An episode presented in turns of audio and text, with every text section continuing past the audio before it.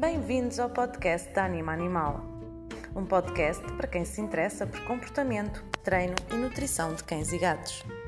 Eu sou a Sofia, fundadora da Anima Animal, consultora comportamental e nutricional, e neste podcast temos muito para falar sobre estes assuntos.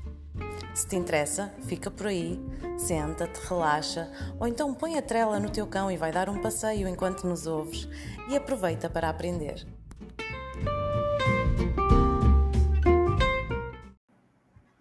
Chegamos ao último excerto do nosso webinar da Louca Adolescência Canina.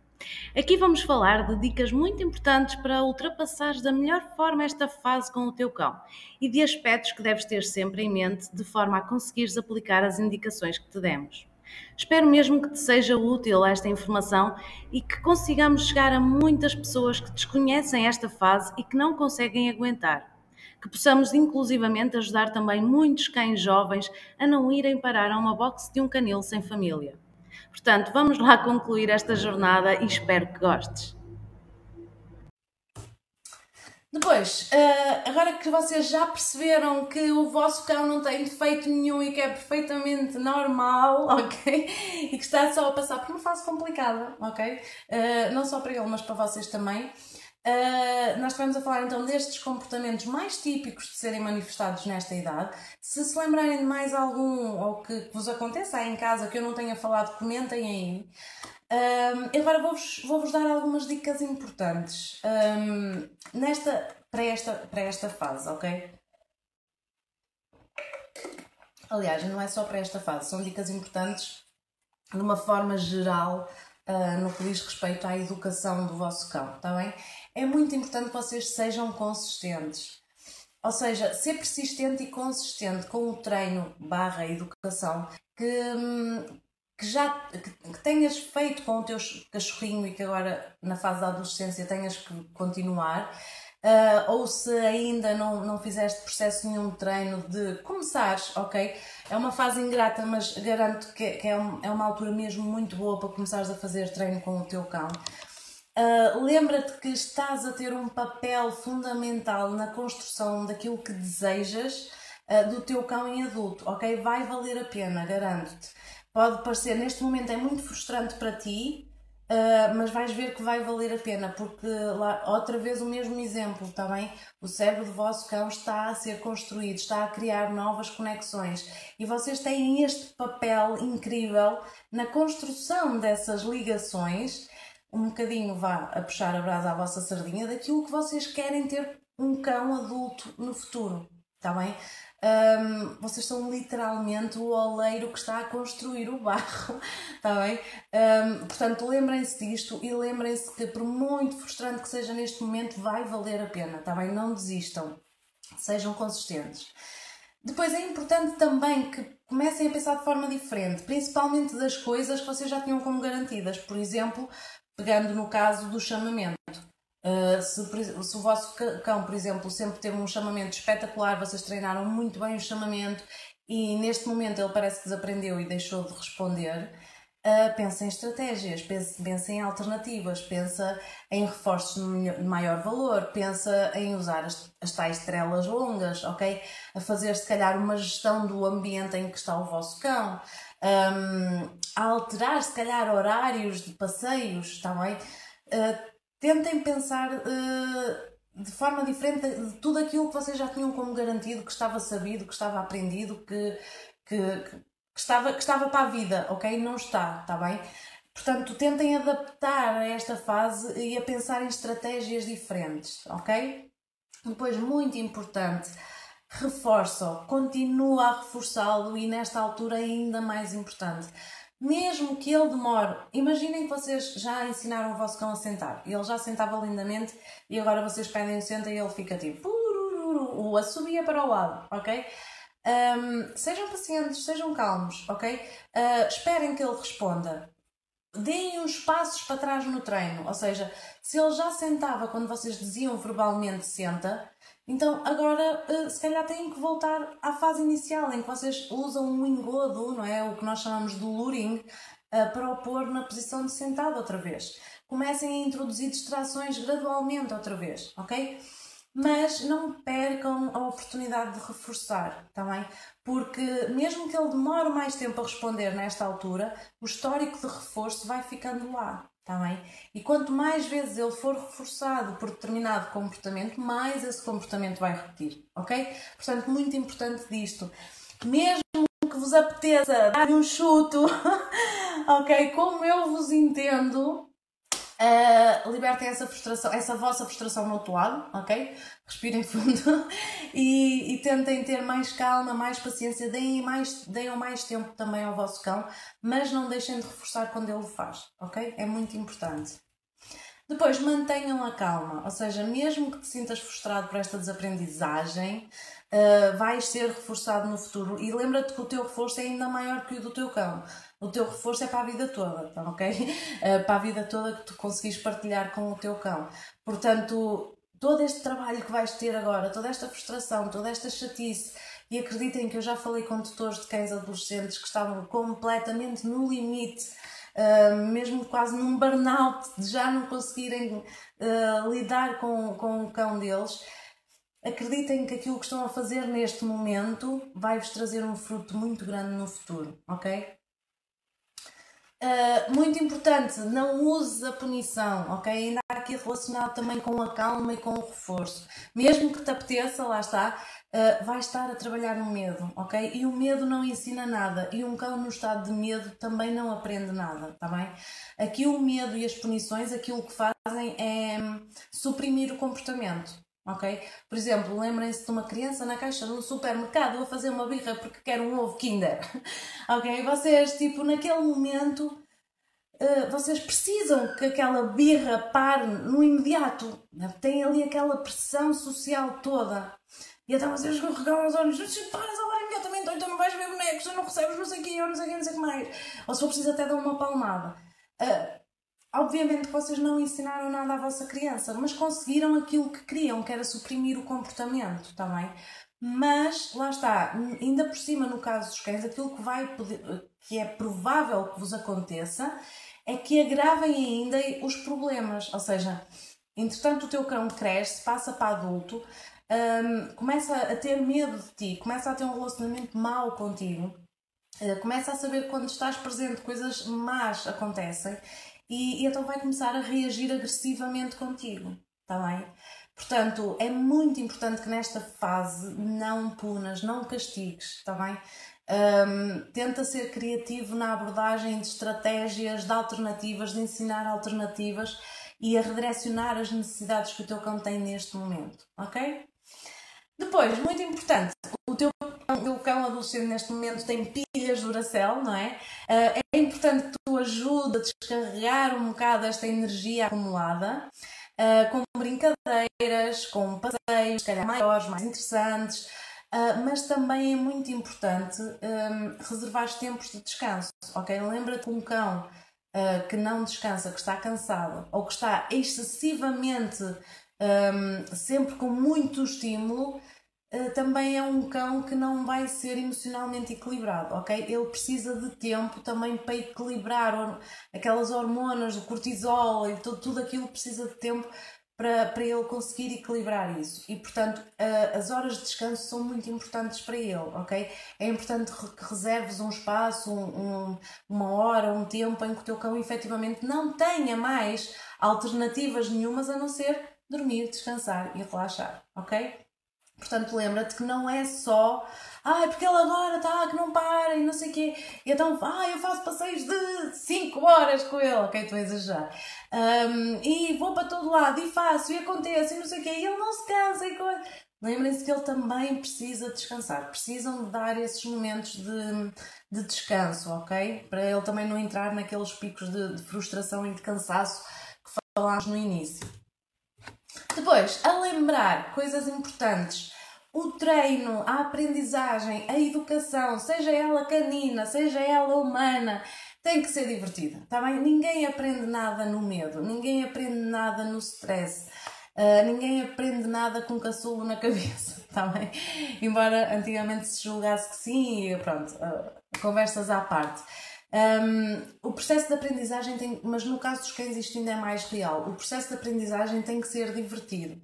Ninguém aprende nada com medo, em stress, naqueles momentos do ponha, ponha, ponha, ponha que falámos há bocado, ok? Ninguém aprende nada nessa altura. Uh, se vocês, nesse reality show que falámos há bocado, se vocês experimentassem ensinar uma equação super complexa uh, a uma pessoa que estava naquela situação cheia com aqueles estímulos todos e aquele pânico e aquele stress, acham que ela ia aprender alguma coisa? Não. O vosso cão também não, ok? Pensem antes em, nos tais comportamentos alternativos quando queres mudar um comportamento, ok? Isto é muito importante. E o reforço positivo, ao contrário da, da punição, traz resultados duradouros e melhoram o relacionamento, que é isso que a gente quer, ok? Normalmente a punição traz o resultado imediato, suprime o comportamento na hora. Muitas vezes depois o que acontece é que como vocês não ensinaram a alternativa, o vosso cão vai continuar a fazer o mesmo comportamento, mas quando vocês não estão presentes. Portanto, não adiantou nada, está bem? Pelo contrário. E depois outra coisa muito importante, sessões curtas funcionam melhor. E no caso dos adolescentes ainda mais, ok? O, a capacidade de atenção e de foco deles é quase nula, não é? Portanto, sejam criativos e durante o dia, durante os momentos em que estão com o vosso cão, os momentos de interação com o vosso cão, que por muito atarefada que seja a vossa vida, de certeza que vocês têm, a não ser que não vivam na mesma casa que o vosso cão, não é? De certeza que vocês têm sempre alguma interação com o vosso cão e esses momentos podem ser para educar, podem ser para treinar. Uma brincadeira de tug daquela de, de brincarem com cordas, por exemplo, e do vosso cão agarrar numa ponta e vocês agarrarem noutra um, é uma oportunidade ótima de ensinar três coisas importantes: controle de impulso, o, o sinal de, de pega, ok? A palavra pega, ou podes, ou o que for, e o larga, não é? É fantástico. Portanto, uh, o abrir um portão, nós pedirmos, estarmos ali tipo, repetirmos aquilo três ou quatro vezes e pedir. Uh, uh, Fox, senta. Agora lembrei-me do meu outro cão, Fox. Fox, senta. Fox, fica. E nós abrimos um bocadinho o portão e ele vai e tenta sair do portão. Ou, uma, ou a porta de casa, ou que seja, uma porta qualquer de uma divisão de vossa casa. Um, vocês podem ir trabalhando nestas pequenas coisas e no dia a dia, em todas as interações, irem trabalhando pequenos comportamentos, pequeno controle de impulsos, uh, comportamentos de obediência básica, ok? Todas estas pequenas coisas não precisam nem devem fazer sessões de treino muito grandes, ok? Portanto, lembrem-se que as sessões curtas funcionam melhor uh, e vão mais ao ponto, tá bem? É, é, preferível fazerem várias coisinhas pequeninas durante o dia do que estarem ali meia hora a treinar o vosso cão. Ai, que chatice, não me apetece nada, não tenho tempo para treinar o meu cão. Tá bem? Às vezes é preciso é só adaptarmos um bocado a nossa rotina e lembrarmos, ok? Uh, depois, outra coisa muito importante que eu acho que as pessoas se esquecem ou não têm a noção os vossos cães são oportunistas. Tcharam! ok? Eles fazem o que resulta para eles. Ponto. Está bem?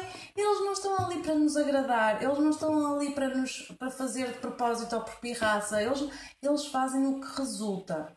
E depois aprendem por associação. Ou seja, se este comportamento resultou e trouxe aquilo que eu quis, seja a comida, ou seja, o ir interagir com outro cão, ou seja, qualquer outro reforço.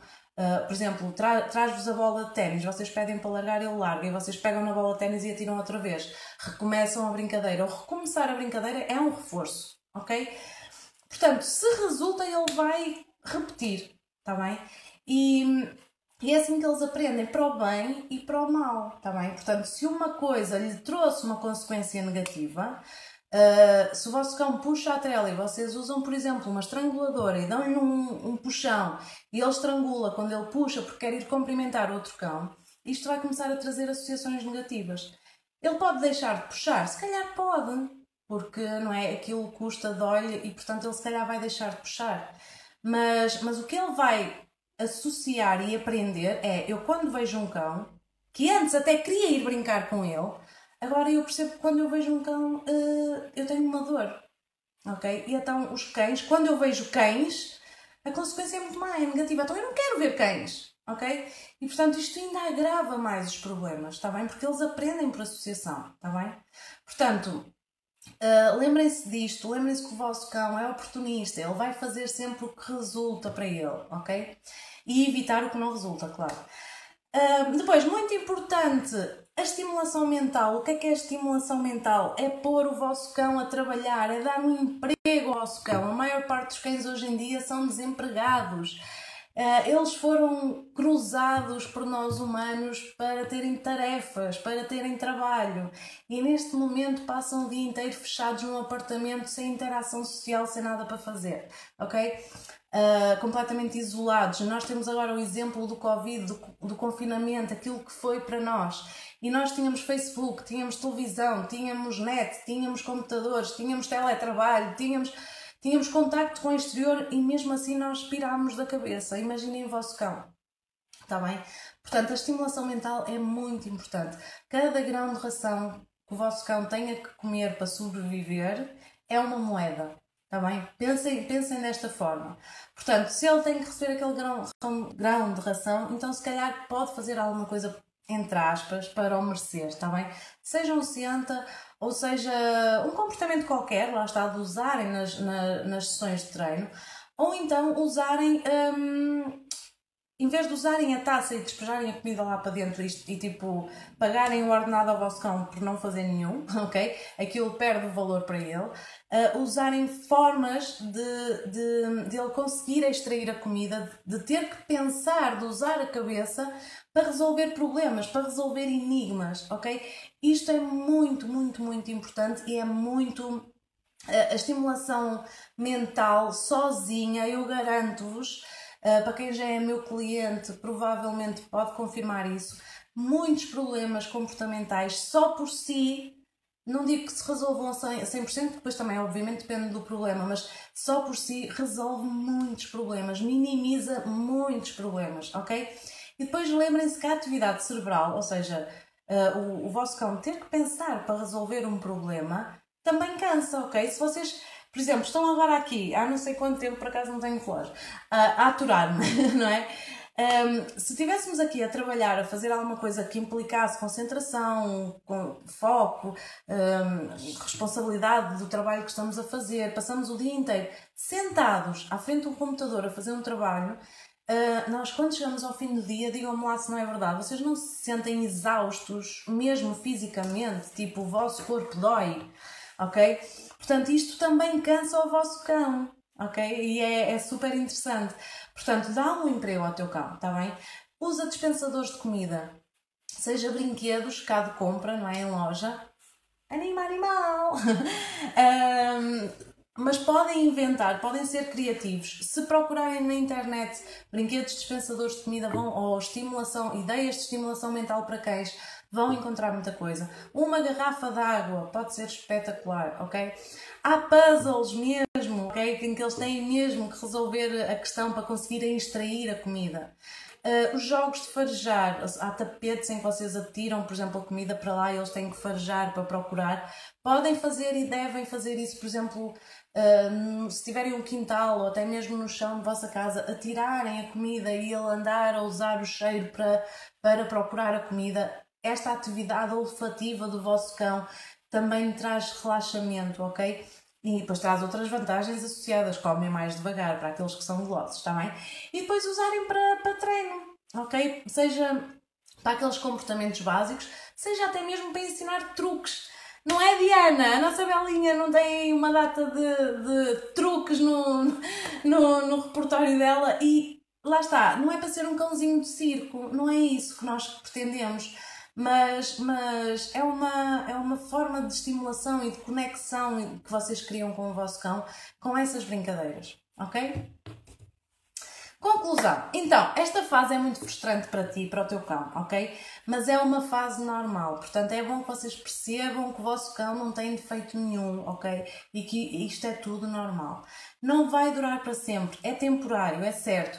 Mas aquilo que fizeres agora vai ter um grande impacto. Portanto, se tu não fizeres nada, tudo o que ele estiver a aprender agora, aqueles comportamentos exuberantes, aquele uh, excesso de, de energia, o saltar, o morder e tal, ele vai aprender isso e é isso que ele vai levar para a idade adulta, ok? E depois é mais complicado, não é que eles não, não possam aprender, mas é mais complicado revertermos uma coisa que já foi tantas vezes reforçada, está bem? Neste caso para o mal, não é? Reforçada, reforçada negativamente. Depois diverte-te, ok? Leva este processo de, de, treino, de educação, de brincadeira como uma diversão, ok? Isto é muito importante. Ser paciente e consistente, mesmo nos dias maus, uh, tenta manter a tua consistência na, nas coisas a que te propuseres. Não desistas. Se, olha, está aqui o exemplo. Ser o oleiro do cérebro do teu cão, ok? Construam juntos aquilo que pretendem para o vosso futuro, está bem? Isto é muito importante. Nunca punas o teu cão, acho que é o conselho maior que eu te posso dar. Mesmo que ele não te responda prontamente, ele não está a fazer de propósito, não está a fazer para te ok? Mas é muito importante que não punas, muito menos agora, está bem? Uh, vocês se lidarem assim com um adolescente humano, vocês vão, vão ver que não vai ser nada agradável, está bem? E depois volta a ensinar as pequenas coisas que já estavam aprendidas, que vocês já possam ter ensinado ao vosso cão, volta a ensiná-las como se eles nunca tivessem aprendido nada. Volta mesmo ao ponto zero, ok? Começa do zero mas começa com menos distrações, ok? Facilita e baixa a exigência. Isto pode implicar começares a trabalhar, se calhar, outra vez, a, a retreinar alguns comportamentos em casa, está bem? E a ir aumentando gradualmente as distrações, está bem? E mais importante que tudo, por favor, não te afastes emocionalmente do teu cão agora, quando ele mais precisa de ti, está bem? Este é o maior conselho que eu te posso dar neste, neste momento. Pois é, Diana, mas, mas estás a fazer um trabalho fantástico com a Bela, ok? Uh, para quem já é nosso cliente, portanto, sabe do que é que eu estou a falar, porque nós estamos muito direcionados para as questões naturais e, portanto, nós na nossa loja temos muito estes produtos um, de roer, ok? Que, que são recreativos, são mais seguros, nada daqueles ossos prensados de supermercado, está bem? Um, são diferentes dos brinquedos de roer, mesmo aqueles brinquedos que vocês compram para, para eles estarem em linha quem é quem é, não tem tanto impacto como uma coisa natural um, e deste género, está bem? Porque isto puxa-lhes muito mais o instinto e, portanto, um, é, uma coisa, é uma coisa que lhes dá muito prazer. E muitas delas, inclusivamente, até trazem benefícios nutricionais, está bem? Se forem naturais. E depois, melhor dos melhores, é um ansiolítico natural, ok? O ato de roer é uma atividade calmante e relaxante e demorada, em alguns casos. Exceto ali no caso da Bela, que em menos de meia hora deu cabo de um iaque, não foi? um, e que é uma vantagem para todos, como é óbvio, não é? Portanto, se vocês precisam de alguma calma e de algum sossego, aproveitem em determinada altura do dia, aproveitem essa altura para dar esta atividade, este ansiolítico, este Xanax, ao vosso, ao vosso cão, está bem? Porque, efetivamente, lembram-se de eu ter falado nas hormonas no início. Um, o ato de roer e mesmo até o de lamber são comportamentos relaxantes, são comportamentos que libertam endorfinas e as hormonas do prazer no, na corrente sanguínea do vosso cão, tá bem? Portanto, funciona um bocadinho à semelhança de ele estar a fazer um comportamento qualquer e estar ali alguém a reforçar. Boa, boa, eles estão-se a auto-reforçar a eles próprios, porque aquela sensação de bem-estar que eles sentem uh, está a ser reforçada, é um reforço para eles, ok? E ao mesmo tempo, claro, vocês estão a redirecionar ao usar isto, estão a redirecionar a necessidade que ele tem, é quase como uma necessidade de comer, de beber, de, de mimos, de atenção, de, de estimulação. O ato de roer é mesmo uma necessidade, ok? Aconselho o IAC, adoro, fica horas entretida, exceto este último. um, Outro problema muito comum, e eu pus aqui esta imagem para quem tem, para quem tem cães de porte grande, uh, saltos e mordidas, é daqueles comportamentos, os típicos exuberantes, comportamentos exuberantes, que está especialmente relacionada com a frustração, ok? É muito típico quando vemos um cão frustrado por não conseguir aquilo que quer, redirecionar através de saltos e de mordidas. Estou-me a lembrar agora do Shanti, Dora, acho que não estás por aí. Eu uso o exemplo de Shanti também muitas vezes. Ele, quando ficava frustrado, ele eh, é um, é um labrador de 47 quilos, ok? Pesa o mesmo que eu. Um, ele saltava mordia a bocanha, não é morder de agressividade nem nada disso, mas mordia uh, os nossos braços, a roupa, a roupa rasgada, uh, a trela, a quantidade de trelas e peitorais que cada hora, cada hora consumiu na nossa loja até arranjarmos uma que funcionasse e que conseguíssemos desviar esta atenção do Shanti para a trela, ok? Tem muito a ver com a frustração. Uh, aqui estava a pensar especificamente na rua, ou seja, quando nós íamos na rua e ele queria muito ir cumprimentar um cão e não podia, então tinha esse, esse comportamento para nós, que íamos do outro lado da trela. Depois também é muito típico quando eles estão cansados. Imagina, vocês estão a fazer um passeio que já, que já, já é um passeio demorado, em que eles estão mesmo cansados, saturados, eles começam a ter estes comportamentos. Mais uma vez, um, uma comparação com as crianças quando as crianças e até mesmo connosco, porque acho que também ainda passo por isso, é quando vocês são extremamente cansados, passam por aquela fase, ah, se eu me deitasse agora e tal. Mas quando vocês passam naquela fase, de repente parece que vos dá um boost de energia, não é? Que ficam, uh, festa, não é? E com o vosso cão acontece, acontece a mesma coisa, está bem? Também é muito comum como forma de pedir coisas ou um excesso de excitação, como óbvio, se vocês estão, estão a ficar muito eles estão numa situação nova e ele está super excitado, então ele vai manifestar desta forma, a saltar para cima de vocês, para, a mordiscar por todo lado e tal. E isto, para quem tem um cão de porte grande, na altura da adolescência, não é? Há cães que já são enormes, portanto é uma coisa que realmente custa, está bem? E o problema é que isto é um comportamento que é inadvertidamente reforçado desde bebezinhos. Porque os bebezinhos não se importam e até acha piada. Uh, e então, o que, é que nós, o que é que nós fazemos? Nós deixamos que eles saltem, deixamos que eles mordisquem e tal. E depois eles crescem, ok? E, e outra coisa muito importante também é que a atenção negativa também é um reforço. Ou seja, se o vosso cão uh, quer pedir a vossa atenção, a vossa interação, se vocês se baixarem e começarem a empurrá-lo, não, para, para, sai, sai, e, e, e a a darem chutes, entre aspas, no cão para o afastarem, empurrarem e tal, uh, vocês estão a reforçar, está bem? Porque estão a fazer aquilo que ele quer. Estão a, estão a dar a atenção que ele quer e ao mesmo tempo, muitas das vezes, eles até percebem aquilo como uma brincadeira e então começam a brincar com vocês. Está bem? Portanto, é inadvertidamente reforçado este comportamento, está bem? Um, tenham atenção desde cachorrinhos e, e se eles já estão nesta fase também, um, de não reforçarem, mesmo que negativamente, os saltos e as mordidas, está bem? Como é que se resolve isto? Muito simples, ensinem o vosso cão a sentar. ok? Parece que é muito básico, mas não é assim tão básico. Ensinar um cão a sentar é fácil, mas ensiná-lo a responder a este comportamento fácil nestas situações em que ele está completamente louco, nem sempre é tão fácil, está bem? É preciso generalizar muito bem. E eu chamo isto um comportamento alternativo. Porquê? Porque isto é muito típico dos humanos também. Nós sabemos o que, o que não queremos. Nós não queremos que o cão salte nas visitas, nós não queremos que o cão morda, nós queremos, eh, não queremos que o cão faça comportamento X. Mas depois, quando perguntamos à pessoa, então, mas o que é que tu queres que o cão faça nessa situação? as pessoas ficam meio bloqueadas porque nós estamos habituados a ver as coisas sempre pelo lado negativo, o que é que não queremos. Mas quando nos enfrentam com a questão de o que é que queremos, nós bloqueamos. Está bem? E portanto, nós quando queremos treinar um cão, nós temos que pensar sempre nisto. Uh, não é em suprimir o comportamento. Não é, eu não quero que o cão não, não, eu, não, eu não quero que o cão salte às pessoas, não. Eu quero é que o meu cão receba as pessoas sentado. Eu quero é que o meu cão, quando quer alguma coisa de mim, se sente para me pedir, por favor.